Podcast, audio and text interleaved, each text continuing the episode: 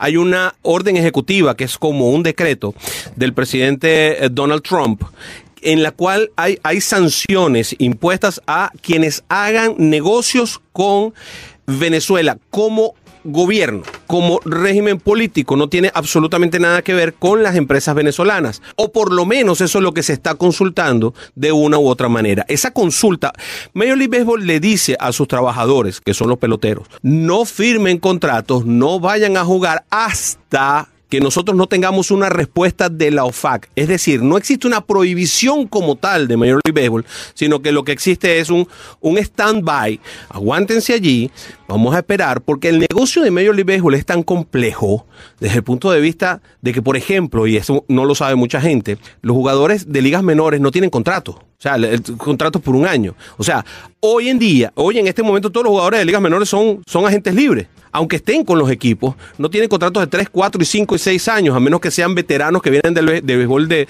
de grandes ligas. El resto de los peloteros tienen contratos anuales y, se, y, por supuesto que sigues teniendo la relación con el equipo. ¿Cómo funciona cada una de esas cosas? Me imagino que debe estar puesto en la consulta. Y entonces, ustedes al no recibir una respuesta directa de inmediato, decidieron venir aquí y hablar con Major League Baseball. ¿Cómo le fue en esa, en esa sí. bueno, y, reunión? Y, y, también quiero aclarar, aclarar, pues un poco mmm, de, de, tu buena explicación, que fue muy completa, es que también la Liga Nacional no está sancionada.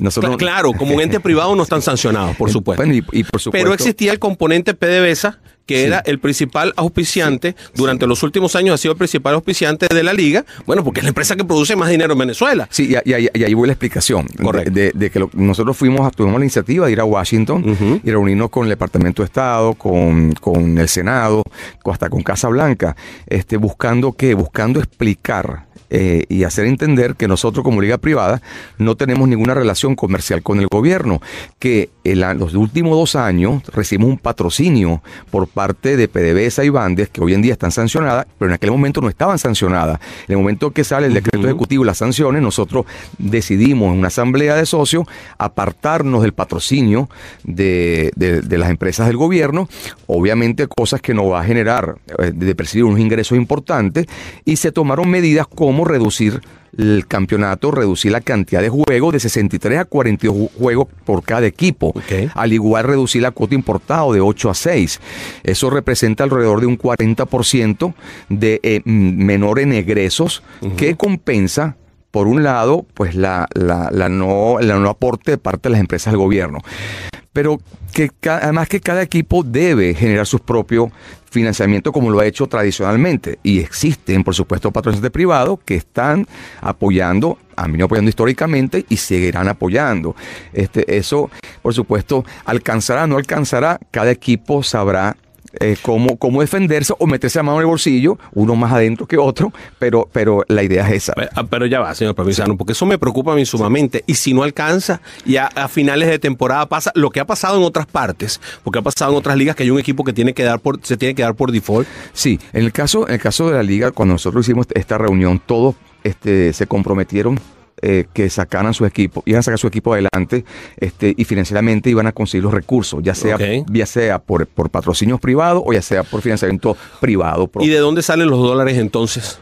En este caso? Bueno, por supuesto que eh, no, nosotros tenemos la posibilidad, con el patrocinio que recibimos de las empresas, de ir al mercado y hacer el cambio y poder pagar este, lo que es la parte de salario. Ahora, el resto de lo que es hotelería y todo lo que es el movimiento de viático, pues nos manejaremos en la moneda local.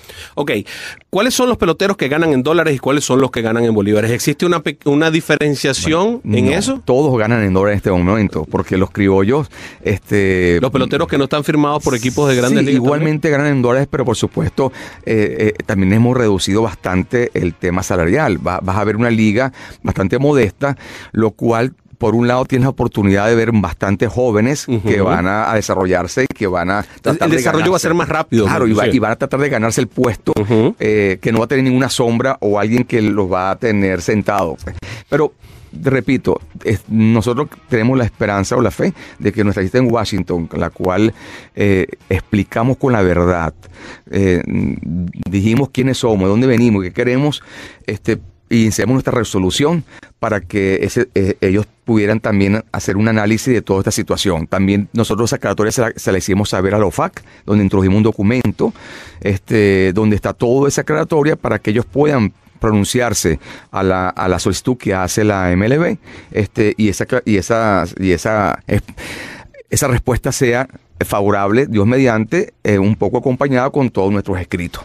A mí me preocupa un poco ciertas cosas y, y me perdona que me, me, me intrometa un poquito en, en, en, sus, en sus asuntos como, como negocio, pero a mí me preocupa un poquito ciertas cosas. Una de las cosas que más me preocupa es, Estados Unidos es un país que es rematadamente serio en los negocios que hace, en líneas generales. La mayoría de las empresas venezolanas, de una forma u otra, tienen negocios con el gobierno, porque necesariamente es el gran, el gran empleador de Venezuela el gobierno, el gobierno nacional. Eso es, eso, eso es ampliamente conocido.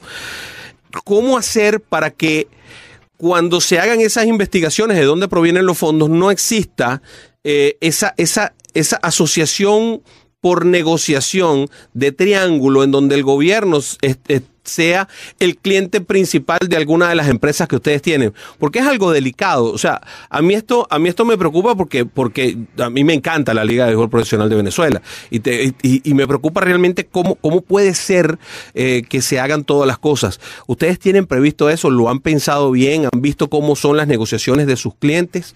Sí, bueno, nosotros estamos repito, trabajando con nuestros patrocinantes tradicionales, por ejemplo. Voy a dar un ejemplo, no sé si puedo mencionar. Sí, cómo no. Cómo bueno, no. Empresas Polar, una, okay. es un, una empresa que viene patrocinando toda la vida el béisbol y, al, y a la mayoría de los equipos. Está Coca-Cola, está Regional, que por un lado patrocinan a Leones del Caracas este, como su principal sponsor. Eh, estas empresas como tú bien dices, también producen alimentos y quizás ellos despachan productos al gobierno como es normal, como tú bien lo dices, pues es gran empleador y además también hay condiciones que pone el gobierno tal vez como, como pedirles a ellos que, que, entreguen alguna parte de su producción a sus cajas CLAP o cualquier cosa, no lo sé, Por yo, yo, yo, desconozco.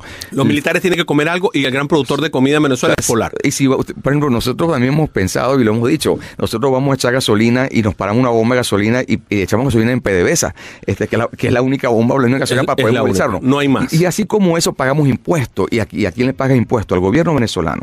Este, entonces, de una u otra manera, siempre vas a tener un tipo de relación. Uh -huh este, directa o indirecta con el gobierno, pero lo que sí estamos seguros es que nosotros no vamos a tener exposición de producto de parte de ellos okay. en, en, en, nuestro béisbol, como al igual no una relación comercial con ellos.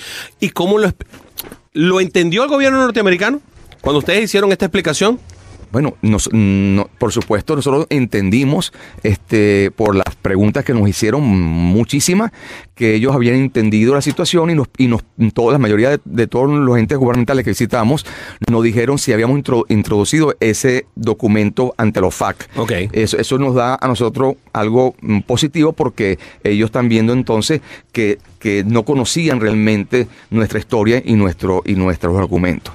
Señor Giuseppe, yo le tengo una sola pregunta. ¿Por qué llega la eh, asociación de PDVSA y la Liga después de las sanciones de los Estados Unidos y no llegó antes, cuando evidentemente todos conocemos cuáles son los vínculos de PDVSA con el gobierno de Venezuela? No, ya lo entendí. Eh, ¿Por qué llega la desasociación? O sea, se desasociaron de, sí, la, de la LVP con PDVSA. Sí. Esta decisión llega después de las sanciones. Claro. ¿Por qué no hacerlo antes? Todos conocemos la realidad de PDVSA con el gobierno. Sí, este, indudablemente cuando PDVSA y Bandes o cualquier empresa del gobierno este, nos hicieron un aporte para patrocinio, para poner sus productos, nosotros lo vimos como cualquier empresa normal, de caso una empresa pública. Nosotros como empresa privada liga privada estamos en la búsqueda de ingresos para mejorar nuestro desarrollo, nuestro negocio como tal. En ese momento no estaban sancionados y, y que venga un patrocinante, se llame gobierno o no gobierno, nosotros le damos la bienvenida mientras cumpla mmm, toda nuestra expectativa.